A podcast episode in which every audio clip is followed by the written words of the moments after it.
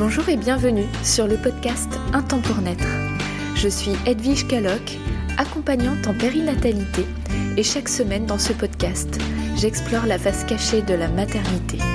Mon but Briser les tabous, mettre des mots sur vos émotions et vous permettre de dépasser vos blocages pour vivre une maternité sereine et dans le bien-être. Dès le désir d'enfant, pendant votre grossesse et dans votre vie de jeune parent. Je vous souhaite une très bonne écoute.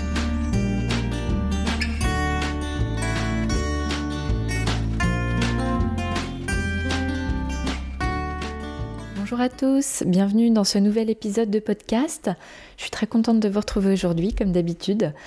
J'ai envie aujourd'hui d'aborder le sujet de, des grossesses actuelles et des accouchements actuels en période de Covid-19. Parce que j'en ai pas encore parlé dans le podcast, j'en ai parlé sur mon blog il y a quelques mois, j'avais fait un article. Mais comme c'est vraiment très actuel, je me dis euh, c'est intéressant de faire un épisode qui pourrait être vraiment utile aux femmes qui accouchent aujourd'hui, qui sont enceintes aujourd'hui, qui vivent une période. Bon, on vit tous cette période de manière un peu euh, aléatoire et nouvelle et on, tâtonne complètement. On traverse des, phases euh, émotionnelles qui sont assez inédites. Alors en plus quand on est enceinte et qu'on accouche bientôt, bah, c'est d'autant plus difficile ou incertain. Et je me dis que c'est pas du luxe de vous faire un épisode sur ce sujet-là. Donc euh, j'ai posté des demandes de témoignages pour euh, avoir les retours des femmes qui sont enceintes ou qui ont accouché euh, récemment. Et j'ai eu pas mal de retours. Merci euh, à vous en tout cas euh, pour les personnes qui m'ont répondu. Et donc je vais mm, vous lire le témoignage de Mélissa qui m'a laissé son témoignage via Instagram et donc qui a pris contact avec moi via Instagram et qui m'a envoyé un mail pour me laisser son témoignage. Donc je vais vous le retranscrire. Et ce qui est intéressant, c'est qu'elle a accouché le, au mois d'avril 2020, donc son terme était le 20 avril. Donc elle a vécu une fin de grossesse et un accouchement pendant euh, le confinement. Donc c'est vraiment dans, la période haute de d'incertitude et euh, potentiellement de stress euh, pour les, les, futurs et les jeunes parents. Donc je vais vous lire son témoignage et par la suite, mon but c'est surtout de vous apporter des pistes, d'ouvrir les possibilités pour vous et surtout pas de euh, incriminer euh, les, les, structures et les, les sages-femmes ou enfin tout le corps médical qui fait comme enfin tout le monde fait comme on peut. Là en ce moment on tâtonne complètement. Donc euh, c'est pas du tout pour remettre en question les décisions des, des maternités mais bien plutôt pour ramener des chauds doudous de l'amour et, et puis aussi des, des clés des choses utiles pour ces nouveaux parents qui sont plutôt délaissés en ce moment. Alors je vais lire le témoignage je m'appelle Mélissa, j'ai 26 ans et après 8 ans de relation, mon conjoint et moi avons décidé de construire une famille. Pour notre plus grand bonheur, nous avons appris ma grossesse en août 2019. Tous deux en activité et à temps plein, le premier trimestre et le second se sont passés à, grande vitesse. Le terme de ma grossesse était prévu le 20 avril 2020. Le 14 février 2020 était mon dernier jour travaillé. Le temps était arrivé pour moi de me reposer et de me préparer pour l'arrivée de notre bébé. J'étais très heureuse et je me sentais en confiance. Très bien accompagnée par ma sage-femme libérale, j'avais prévu l'ensemble de mes cours sur l'accouchement, l'allaitement et diverses thématiques liées à l'arrivée d'un enfant. Seulement, au 17 mars, le confinement a été prononcé et tous mes plans ont été changés. Fort heureusement, mon bébé allait bien. Le papa était déçu parce que nous savions déjà qu'aucune visite ne serait autorisée et il était beaucoup plus attaché que moi à recevoir nos familles lors de notre séjour. Pour moi, à partir de ce jour, le stress et l'insécurité m'ont envahi. La plupart de mes cours avec la sage-femme se sont transformés en visio, les rendez-vous ont été annulés, les prises de sang aussi. Je n'avais plus que mon dernier rendez-vous à la maternité le 2 avril 2020. Moi qui aimais tant entendre le cœur de mon bébé battre toutes les trois semaines lors de mes rendez-vous. Moi qui suis très disciplinée, les prises de sang me rassurent. Moi qui étais stressée de cette grande étape de l'accouchement, j'avais besoin de pouvoir en échanger avec des professionnels qualifiés. Moi qui attendais ce premier enfant, j'avais besoin d'être accompagnée. Mais je me suis adaptée. Et le 2 avril, je me rendais seule à la maternité pour rencontrer une sage-femme. Un sage-femme, pardon. Malheureusement, ce fut le début d'un long périple, puisqu'il m'annonçait que la présence du papa ne serait autorisée ni à l'accouchement, ni lors du séjour à la maternité il m'a conseillé de regarder sur les réseaux sociaux la page de la maternité, puisque cette mesure pouvait évoluer. Ce jour et le lendemain, je n'ai fait que pleurer. Le papa, lui, en chômage partiel, ne savait pas quoi penser. C'était dur de s'imaginer faire 35 km et me déposer devant la porte de la maternité pour revenir quatre jours après. Finalement, les jours ont passé et la présence du papa était de nouveau autorisée lors de l'accouchement. Mais c'est tout. Les jours ont passé. Je n'avais que mon téléphone pour contacter la maternité. C'est eux qui me donneraient l'aval de venir ou pas, pour ne pas se déplacer pour rien et à cause du Covid.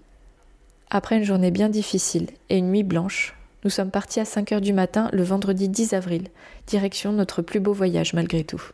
Malgré les multiples contractions et le fait que j'avais du mal à marcher et à tenir debout, nous sommes passés par l'étape prise de température, port du masque et lavage de main à l'entrée de la maternité. Nous avons été très bien reçus et au fil des heures, le travail avançait, notre bébé allait arriver. J'ai accouché avec un masque. Le 10 avril, à 17h01.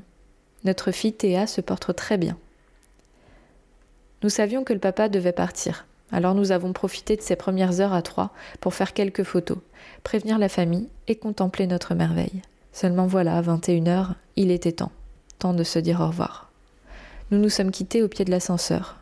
J'ai rejoint le service maternité avec notre bébé et le papa est rentré à la maison dans l'attente de savoir quand il pourrait venir nous chercher.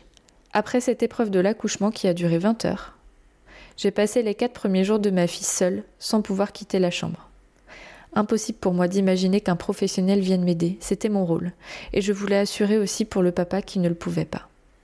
Il a fallu tout apprendre, les premiers soins, la mise au sein. J'ai beaucoup marché dans cette chambre pour réconforter mon bébé qui pleurait beaucoup. Cette chambre était silencieuse, je n'avais pas de télévision. Sans ma famille, sans dormir, et sans le papa, je tenais pour mon bébé, que je découvrais au fil des heures et qui me regardait avec amour. Quand elle dormait, je pleurais pour me décharger. J'avais peu de temps pour manger et me laver, mais qu'importe. Je savais déjà que jamais je ne laisserais mon bébé pleurer. Je faisais des visios avec le papa qui n'avait qu'une phrase à me dire à chaque fois. Elle est magnifique. Lui non plus ne savait pas encore comment je me sentais moralement et physiquement. Écarté de ce séjour, il a aussi été écarté des émotions que nous pouvons ressentir, autres que le bonheur d'avoir son bébé. Il nageait en plein bonheur et avait hâte de nous retrouver, le manque se ressentait tout de même je préférais lui montrer sa fille et lui raconter les premières anecdotes plutôt que de me plaindre. Nous nous sommes sortis le mardi 14 avril 2020. La crise actuelle a impacté notre vécu, puisqu'elle a retiré ses premiers instants en famille. Ces moments où ensemble vous apprenez à changer une couche, à faire un bain, les premiers moments de complicité, en peau à peau, les photos souvenirs, la présentation à notre famille. Théa a vu du monde pour la première fois le 1er juin. Je me suis sentie seule malgré la présence des professionnels, car j'avais surtout besoin du papa. Rien que sa présence me rassure. Ceux qui me connaissent savent que ma vie tourne autour de lui, j'aime savoir ce qu'il pense de ce que je fais et comment je le fais. J'aime tout partager avec lui, et cette responsabilité que j'avais seule durant ces, ces trois jours m'a changé, puisqu'elle ne correspond pas aux habitudes de vie que nous avions. Et je suis fière de moi, puisque je me suis adaptée malgré tout. Théa, confinée elle aussi durant ses premières semaines, a eu beaucoup de difficultés à s'acclimater au bruit à d'autres personnes. Tout était nouveau pour elle aussi. Je lui explique encore pourquoi je porte un masque sans cesse quand nous quittons la maison. Pourquoi personne ne la touche et ne l'embrasse à part nous. Je ne veux pas qu'elle sente que c'est à cause d'elle. Nous sommes devenus parents pendant cette période de pandémie mondiale et j'ai fait face à l'impensable durant ces premiers jours. Et maintenant que j'ai traversé ça, j'ai la sensation que je peux tout traverser. C'étaient les plus beaux jours de ma vie, mais aussi les plus durs. C'était une épreuve physique liée à l'accouchement et aux suites de couches, mais aussi un moment privilégié de bonheur et de découverte avec Théa. Je n'ai jamais autant pleuré sans savoir pourquoi. C'est ainsi que ma personnalité est bouleversée et ma vie a changé à jamais. Nous avons vécu le plus beau jour de notre vie pendant que personne ne sait ce que deviendra la France, la France ni même le monde. Eh bien Mélissa, merci beaucoup pour ce témoignage qui est très riche. Euh, vraiment, euh, tu donnes beaucoup de, détails, d'informations et, je trouve que vraiment ça retranscrit ce que, en tout cas, une partie des femmes et des couples peuvent vivre. J'ai eu beaucoup de retours de témoignages et il y a des choses assez communes qui ressortent à ce sujet-là. Donc merci à, Mélissa, à son conjoint, puis à, toutes les personnes qui ont témoigné. Donc si je reprends euh, le témoignage de Mélissa, pendant la grossesse, en tout cas la fin de grossesse à partir du moment où il y a eu le confinement, on sent que Mélissa a été très stressée et pleine d'insécurité, ce sont ses mots. Elle a perdu le contrôle de son, de son processus de, grossesse et Et c'est ça qui a été difficile pour elle dans cette période, sachant que c'était son premier enfant. Elle sentait le besoin d'être accompagnée par des professionnels pour qu'on lui explique l'accouchement, l'allaitement, qu'elle puisse comprendre comment ça fonctionne et puis aussi avoir des outils pour, pour pouvoir vivre cette période-là avec plus de sérénité, comme euh, bah, c'est le but hein, des cours de préparation à l'accouchement avec euh, la sage-femme. Et donc elle n'a pas pu euh, en profiter. Bon, par visio, effectivement, ça s'est fait, mais on sait que c'est pas forcément l'idéal.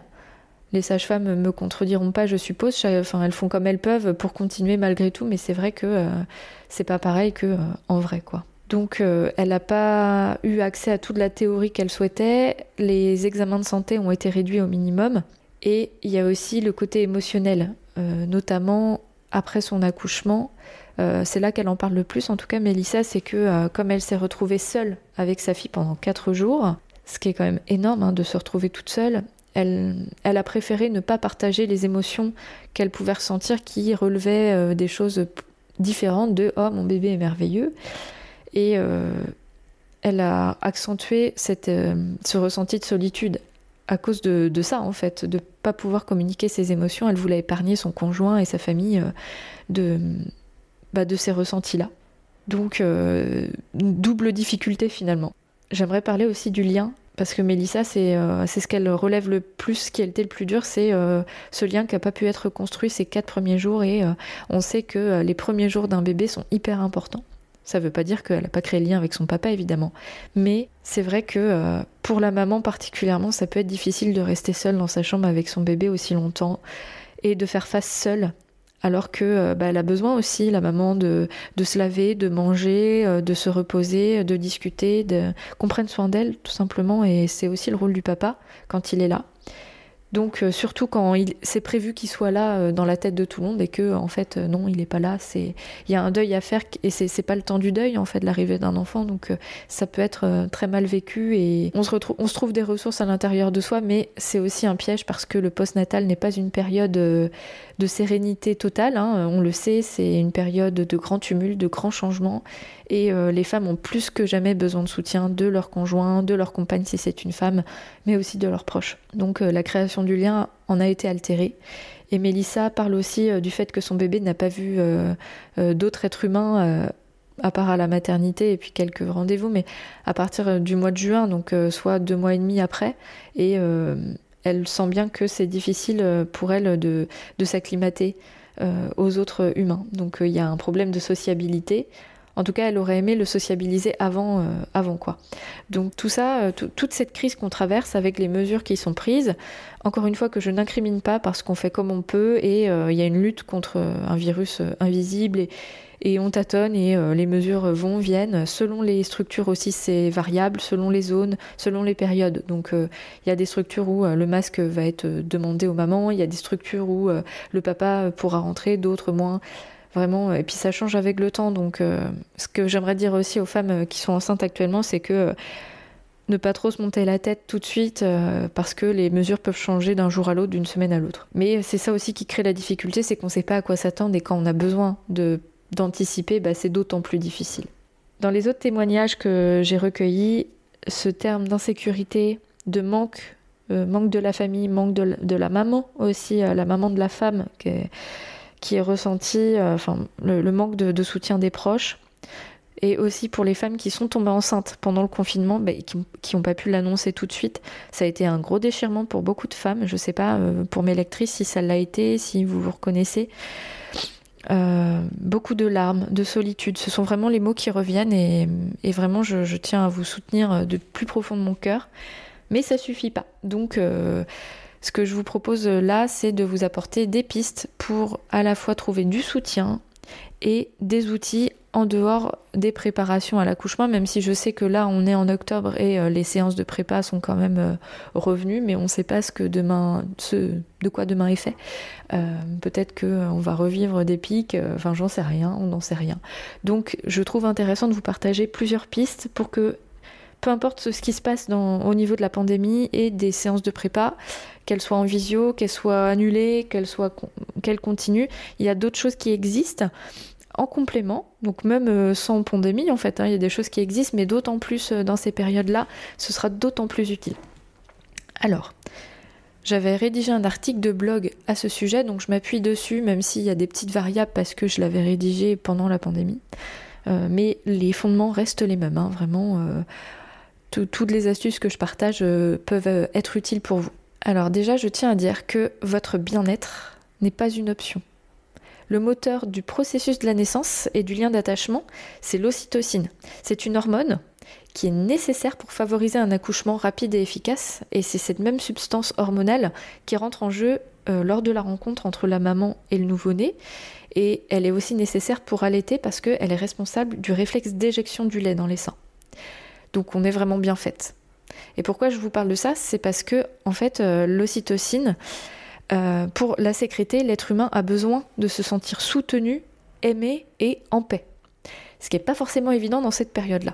Donc en fait, plus une femme enceinte baignera dans un environnement de plaisir, de bien-être et de bonheur, et plus ses chances de vivre une maternité sereine augmentent. Plus une jeune maman est cajolée et tranquille, plus son maternage sera fluide et facile. Par contre, l'ennemi de l'ocytocine, c'est une autre hormone qui s'appelle le cortisol. Et le cortisol est sécrété en cas de stress. Et en ces temps pleins d'incertitudes face à l'avenir, il est d'intérêt général de bien s'occuper des femmes enceintes et des jeunes mamans qui sont autour de vous. Et donc si vous êtes enceinte et que vous êtes jeune maman, pas de compromis sur votre bien-être. Hein, c'est très très important. Ça c'est valable tout le temps, et encore plus en ce moment. Et contrairement à l'image d'Épinal, qui est très répandue, la maternité, c'est pas une période où tout est parfait, facile. Et c'est donc vraiment aujourd'hui plus que jamais mon rôle de vous apporter ma contribution grâce à ce podcast et aussi euh, bah, grâce à, mon accompagnement. Donc déjà, je, commence à parler de ce que moi je propose. Donc je suis accompagnante en périnatalité dans le Morbihan. J'ai un cabinet à Vannes et je me déplace dans, dans mon secteur. En quoi ça consiste? Je propose des entretiens d'écoute bienveillante pendant deux heures avec les futurs parents et les jeunes parents dès le désir d'enfant. Donc ça concerne aussi les personnes qui veulent tomber enceintes, qui ne sont pas encore enceintes. On a besoin de soutien dans ces moments-là, indéniablement. Il y a beaucoup de solitude dans cette période-là, surtout quand ça marche pas tout de suite. Donc je propose de l'accompagnement. Donc au cabinet, chez vous, mais aussi à distance si vous êtes plus loin que le Morbihan, ce qui est fort probable parce que j'ai pas que des auditrices du Morbihan, j'en ai bien conscience je peux faire de l'accompagnement en visio. Vous avez aussi euh, des accompagnants dans votre secteur. Il y en a partout en France. Donc n'hésitez pas à chercher sur Google. Vous les trouverez probablement. Et euh, autrement, il y a des répertoires qui existent. Et si vous voulez me demander, n'hésitez pas à m'envoyer un message. J'ai Séverine et Nathalie qui sont mes, mes collègues, mes, mes copines euh, accompagnantes qui ont créé un temps pour naître avec moi. Elles sont respectivement en PACA et en Savoie. Elles se déplacent aussi autour de leur zone et elles proposent cet accompagnement très riche de, bienveillance. Et je, suis convaincue, sinon je ne ferais pas ce métier évidemment, je suis convaincue que vous avez besoin d'être écouté, d'être soutenu dans votre euh, expérience et d'avoir aussi des informations claires, neutres face à tous les choix qui peuvent se présenter à vous. Donc, surtout, quand euh, les rendez-vous sont écourtés, voire annulés euh, sur le plan médical, c'est d'autant plus important d'avoir une écoute. Donc l'accompagnement périnatal ne remplace pas euh, le suivi médical, c'est tout à fait complémentaire. ça dépend aussi des rendez-vous que vous avez et puis du suivi que vous avez. Mais si vous avez des rendez-vous assez courts chez la sage-femme, bien souvent il reste plein de questions à élucider. Donc on est là pour ça. Donc ça c'est pour la partie accompagnement.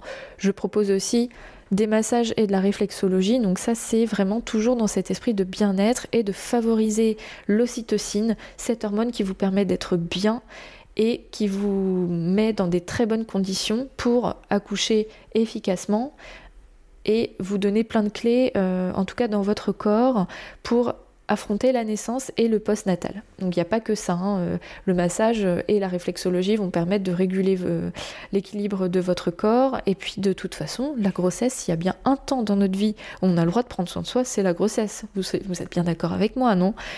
Et le post-natal, évidemment. Le post-natal, une jeune maman a besoin qu'on prenne soin d'elle. C'est juste, euh, ça devrait être un droit fondamental pour toutes les femmes. Et tous les jeunes papas également. Voilà, ça c'est dit, ça c'est pour le volet accompagnement. Pour la préparation à la naissance, j'ai deux pistes à vous partager. Si vous sentez que les cours de prépa, ils sont pas assez euh, importants, en tout cas en termes d'information, si vous sentez que la visio, euh, bah, ça n'a pas été assez important pour vous, si les cours sont annulés, je sais pas quoi qu'est-ce, euh, ou même si vous souhaitez avoir plus, vous avez deux ressources que je trouve très intéressantes qui sont sur Internet. À la fois Quantique Mama. Je vais vous mettre le lien dans la description de l'épisode. Quantique Mama, j'ai déjà parlé d'elle plusieurs fois. C'est Karine, c'est une sage-femme québécoise extraordinaire que j'ai eu l'occasion de rencontrer il y a un an et qui a développé des préparations virtuelles à la naissance et au postnatal qui sont très très riches de contenu et qui sont euh, accessibles facilement. Donc vous les achetez sur son site Quantique Mama. Et euh, donc elle euh, donne un nouvel œil sur l'arrivée d'un bébé, sur les capacités de la femme à accoucher, à enfanter son enfant. Et euh, pour un postnatal serein, elle, donne vraiment beaucoup de ressources et surtout beaucoup de confiance. Et je pense que c'est vraiment de ça dont vous avez besoin, de la confiance dans votre corps, dans vos capacités. Vous êtes capable. Et Karine vous donne vraiment plein de clés et, vous regorge de toute la capacité, vous reconnecte à ce savoir qui est ancré dans votre corps. Parce que oui, les femmes enfantent depuis toujours et vous êtes capable. Vous avez tout dans votre corps et c'est vraiment ça que Karine peut vous transmettre. Vous avez aussi les ressources de Julie Bonapace. La méthode Bonapace, c'est une méthode de préparation à la naissance qui est reprise par plein de sages-femmes pour les cours de prépa. Et elle est disponible sur le site de Julie Bonapace et de son équipe, parce qu'elle n'est pas toute seule. Donc cette méthode est le fruit de plein de recherches sur l'accompagnement de la douleur et de la confiance en soi. Et donc c'est un mélange, j'essaye de, rendre ça accessible, hein, mais c'est une combinaison de postures de yoga, d'exercices de méditation, d'acupressure et de gestion du stress. Et il y a une présence, du, il y a une, intégration du papa à part entière. La méthode Bonaparte repose beaucoup sur le papa. Donc ça, je trouve ça intéressant pour les, futurs papas parce que déjà, je trouve qu'on les implique pas assez dans euh, la naissance de leur bébé, dans l'accouchement, dans euh, toute euh, cette étape alors qu'ils sont partie prenante la plupart des cas de manière très importante. Sont en demande, les papas sont en demande d'avoir des outils, d'avoir des connaissances mais il n'y a pas assez de choses qui sont faites à mon sens. Donc je sais qu'en cours de préparation, beaucoup de sages-femmes font des séances avec les papas et ça c'est super. Dès lors qu'il y a une pandémie qui nous tombe dessus, c'est pas toujours vrai aujourd'hui. Donc la méthode Bonaparte est accessible sur le site euh, de Bonaparte. Et il y a même une préparation qui a été faite en co-création avec Quantique Mama. Donc ça, c'est vraiment super chouette. Je précise aussi que je propose des séances qui durent deux heures. C'est pas des séances de préparation à la naissance, c'est pas mon rôle, mais c'est plus pour donner des clés à ce couple-là. Ce sont des séances individuelles, donc avec la femme, euh, donc le futur et le futur papa et la future maman. Je vais y arriver et ce sont des séances euh, vraiment personnalisées où vous pouvez poser toutes vos questions. J'essaye de répondre le mieux possible sur la physiologie euh, du processus de la naissance, l'état de conscience aussi que la femme peut traverser dans, son enfantement, et ça c'est peu, c'est peu dit dans les séances de préparation.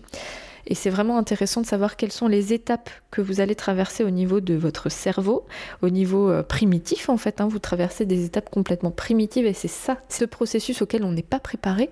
Et vraiment, j'ai à cœur de vous transmettre tout ça si c'est votre désir. Et pour le papa, je donne aussi des nouvelles clés, des nouveaux outils, que ce soit par acupressure, massage. Euh, euh, il y a plein de choses qui existent, plein de ressources avec un foulard. Tout ça, on peut en parler ensemble.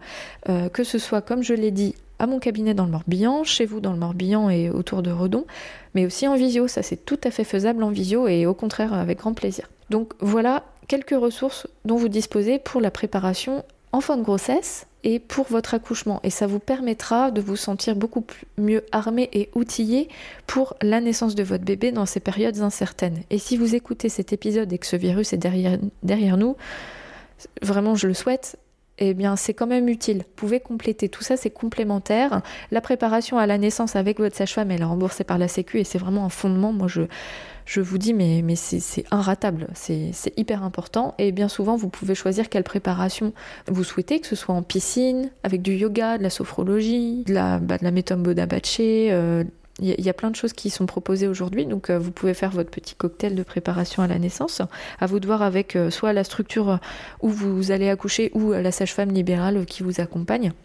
Et puis euh, toutes ces préparations complémentaires. Donc c'est pas des préparations à la naissance, mais c'est des nouveaux outils complémentaires qui vont vous permettre vraiment de d'enrichir vos connaissances. Donc alors, par définition, un accouchement, on ne peut pas prévoir comment il va se passer. Néanmoins, je trouve que comprendre le mieux possible comment ça fonctionne dans le corps et dans l'esprit, ça va vous permettre d'avoir plus euh, de lâcher prise le jour J. Parce que si le jour J, vous n'êtes pas du tout préparé, le risque c'est que vous soyez surprise par tout ce qui se passe, alors que si vous avez déjà la connaissance de ce qui va se passer dans votre corps, votre cerveau, il sera déjà, il sera pas en train de se dire, euh, oh là là, mais qu'est-ce qui se passe? Il se dira, ah oui, je sais.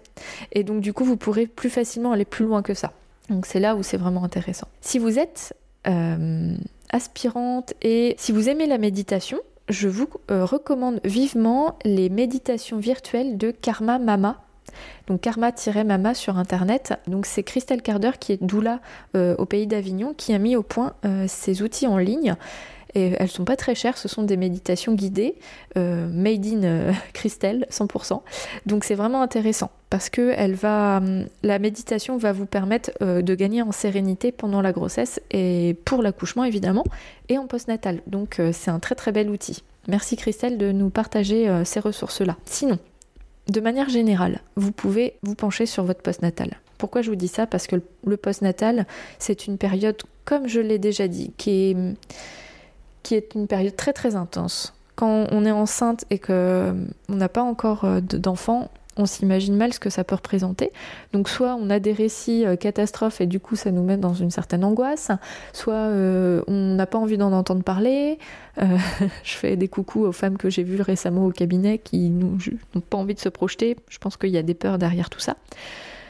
Dans tous les cas, c'est juste important que vous sachiez que vous allez traverser une vague parce que d'une, vous allez reconstituer une nouvelle famille, que vous ayez votre premier enfant, votre deuxième, votre troisième, votre dixième, ou que sais-je, vous allez refonder votre famille, vous allez devenir des nouveaux parents avec cet enfant-là, et c'est un tumulte. C'est hum, à la fois émotionnel, c'est un chamboulement, parce que vous avez votre accouchement physique et quelques jours après, il y a l'accouchement psychique, hein, c'est ce qu'on appelle le baby blues. Il est plus ou moins présent chez les femmes, mais vraiment, je vous mets en garde parce que c'est une période qui est tellement intense qu'elle s'anticipe, à mon sens, euh, de manière très simple. Hein, pas besoin de faire des choses très compliquées, mais juste sachez que euh, c'est une période où vous allez euh, ressentir des choses inédites. Vous allez apprendre à, connaître ce bébé qui est tout nouveau. Que vous connaissez pas, lui il connaît personne, donc c'est vraiment un apprivoisement qui prend du temps. On ne naît pas mère, on le devient, et ça vraiment laissez-vous ce temps-là, mais surtout offrez-vous la possibilité d'être soutenu. Donc je sais que euh, dans cette période-là, c'est compliqué d'être vraiment soutenu de manière euh, physique, en fait, d'avoir quelqu'un pour venir nous aider. Alors ce que je peux vous proposer pour vous préparer le mieux possible malgré cette euh, période particulière, c'est déjà de lire le livre Le mois d'or. Le mois d'or. Donc euh, ça s'appelle comme ça euh, parce que c'est euh, dans la tradition chinoise, ça s'appelle le mois d'or pour vraiment revaloriser ce mois qui suit la naissance. Déjà pour lui donner une importance parce que nous en Occident on a tendance à vouloir se relever très vite et à reprendre notre vie très vite alors que quand on vient d'accoucher, on a vraiment besoin de rester au repos au maximum, de pas faire de tâches ménagères, de juste découvrir ce bébé-là, de lui donner le sein ou le biberon, d'être, euh, d'avoir un QG en fait chez soi, de s'allonger au max et euh, tout le reste, si on peut le déléguer, c'est vraiment parfait. Donc, euh, ce que je retire de ce livre-là, bah déjà, il, regorge, de, de mine d'informations importantes sur en quoi consiste ce mois d'or pour, pour vous, pour votre conjoint, pour votre bébé. Donc je ne vais pas détailler tout ici, mais vraiment euh, c'est une très très belle ressource. D'emblée, si vous ne pouvez pas lire ou si vous n'aimez pas lire, vous pouvez aller voir leur site déjà. Euh, il me semble qu'elles ont une chaîne YouTube aussi, les deux autrices qui ont créé ce livre. Et euh, donc elles ont une communauté de partage, il n'y a pas que le livre, hein. il y a vraiment tout un mouvement autour du mois d'or et c'est ça qui est vraiment intéressant je trouve. Il y a des recettes. et pourquoi des recettes? Vraiment si je dois retenir un truc, si vous pouvez pendant le prénatal, donc avant votre accouchement, à partir du huitième mois, euh, congeler des plats. Mais allez-y. Parce que en postnatal, euh, si vous pouvez prendre du temps juste euh, pour vous, pour votre bébé, sans avoir les repas à penser, alors qu'en plus vous n'avez pas grand monde autour de vous à déléguer les tâches ménagères, euh, si vous n'avez pas les repas anticipés, mais ça c'est top. Au moins sur 15 jours, euh, si vous pouvez préparer pour le mois, bravo, chapeau, mais essayez d'anticiper. Et pareil pour les personnes qui veulent vous offrir un cadeau à la naissance, ils peuvent vous, ramener un petit plat. Euh, coucou les personnes qui écoutent et qui vont voir bientôt une jeune maman, offrez-lui un petit plat. C'est pas grand chose pour vous, vous faites une portion supplémentaire. Et, et vraiment, c'est vraiment quelque chose. Un, super cadeau. Ça paraît pas grand chose parce qu'on a perdu ce truc de euh, petite valeur simple, mais un, petit hachis maison, des lasagnes, une soupe, que sais-je, même une tartiflette. Alors bon, dans, le, dans mois d'or, ils recommandent des ingrédients qui vont vraiment régénérer. Et ça, c'est important parce qu'à l'accouchement, on a des pertes, on peut vite être carencé. Et ça, évidemment, c'est important. Mais même des plats que vous, que vous kiffez, quoi, des choses qui vous ramènent du baume au cœur, mais allez-y, congelez et puis ressortez ça en post-natal, ça va vraiment vous sauver la mise. Croyez-moi, vous me direz merci, je suis sûre. Envoyez-moi des messages si vous sentez que ça vous a été utile. Donc vraiment, euh, le post-natal, euh, les repas, c'est trop cool. Et aussi, essayez quand même de euh, créer un village autour de vous. On dit qu'il faut se créer un village en post-natal. c'est pas toujours possible dans cette période-là, je sais. Mais si vous pouvez anticiper quelques petites choses, de faire garder vos enfants, si quand vous m'écoutez c'est toujours possible et qu'on n'est pas confiné, youpi, vos, vos aînés, quand votre bébé il est là, la seule chose dont il a vraiment besoin, c'est vous. Donc quand on y réfléchit, L'immense majorité du matériel de puriculture dont nous disposons aujourd'hui a été créé de toutes pièces au cours des dernières décennies. Hein. C'est dû à la mondialisation, à l'essor du marketing à outrance, mais depuis que l'humain est là, les femmes et les couples parviennent à prendre soin de leur progéniture avec le strict minimum. Nos ancêtres n'avaient pas besoin de beaucoup de matériel à disposition, et pourtant elles avaient le plus important, c'est leur intuition de maman. Donc la profusion matérielle nous a vraiment, je trouve, un déconnecté petit à petit de la proximité naturelle avec notre nouveau-né. Et beaucoup d'objets ont pour rôle de nous substituer, dans le soin à nos enfants. Mais l'idée n'est pas d'établir une liste là euh, de, des choses inutiles et, utiles. Hein. C'est propre à chacun et puis on peut en parler en séance individuelle. Mais je vous invite simplement à réfléchir à ce qui est réellement indispensable pour vous. Et plus vous gagnerez en confiance et moins vous aurez besoin d'aide extérieure, en tout cas matérielle. Par contre, l'aide humaine, je trouve qu'elle est indispensable. Donc, si vous pouvez aussi prendre des heures de ménage, si le virus le permet, offrez-vous-le. Je sais que euh, selon votre quotient familial, la CAF dégrève des moyens euh, financiers pour avoir de l'aide dans le ménage, euh, que ce soit, alors je crois que c'est à partir du premier enfant au niveau de la CAF, à revérifier quand même parce que c'est variable selon vos, votre situation, mais même les mutuelles, hein. bien souvent elles proposent des services. Donc vraiment, ne vous en privez surtout pas. Donc voilà, c'était mes petits tips autour de, de la grossesse et de l'accouchement et du postnatal pour que vous viviez votre, votre expérience de maternité avec le plus de sérénité possible et surtout dans cette période particulière. Ne vous privez pas de vous entourer de personnes bienveillantes, des accompagnantes, il y en a, on est de plus en plus. Le métier est peu connu mais il commence à se développer, on se développe sur le territoire alors vraiment ne vous privez pas. On vous donne des clés, on vous donne euh, le pouvoir sur votre expérience au maximum. On vous donne vraiment tout ce qu'on peut pour que vous ressortiez confiant euh, dans votre expérience et ça je pense que ça n'a vraiment pas de prix. J'ai donné beaucoup d'infos, je le sais. Je vais vous mettre euh, en lien les ressources, bien sûr, que je vous ai proposées. Vous pouvez me faire vos retours si vous avez d'autres idées, si vous êtes passé par là aussi. Donnez des, astuces si vous avez trouvé des ressources intéressantes, que ce soit sur Internet ou pas. Des cours de, préparation ou même d'accompagnement euh, sur euh, diverses thématiques. Surtout, ne vous privez pas de partager ça avec nous. Vous pouvez retrouver mon guide gratuit avec 6 astuces bien-être pour prendre soin de vous avant, pendant et après votre grossesse. Vous le retrouverez en téléchargement sur la bio de mon Instagram ou également dans le descriptif de mes épisodes, particulièrement de celui-ci. Et il est tout à fait dans la continuité de cet épisode-là qui est vraiment axé sur tout ce qui peut vous faire du bien et qui vous regorge d'ocytocine. C'est vraiment euh, quelque chose qui me tient très à cœur. Donc je vous l'offre avec grand plaisir.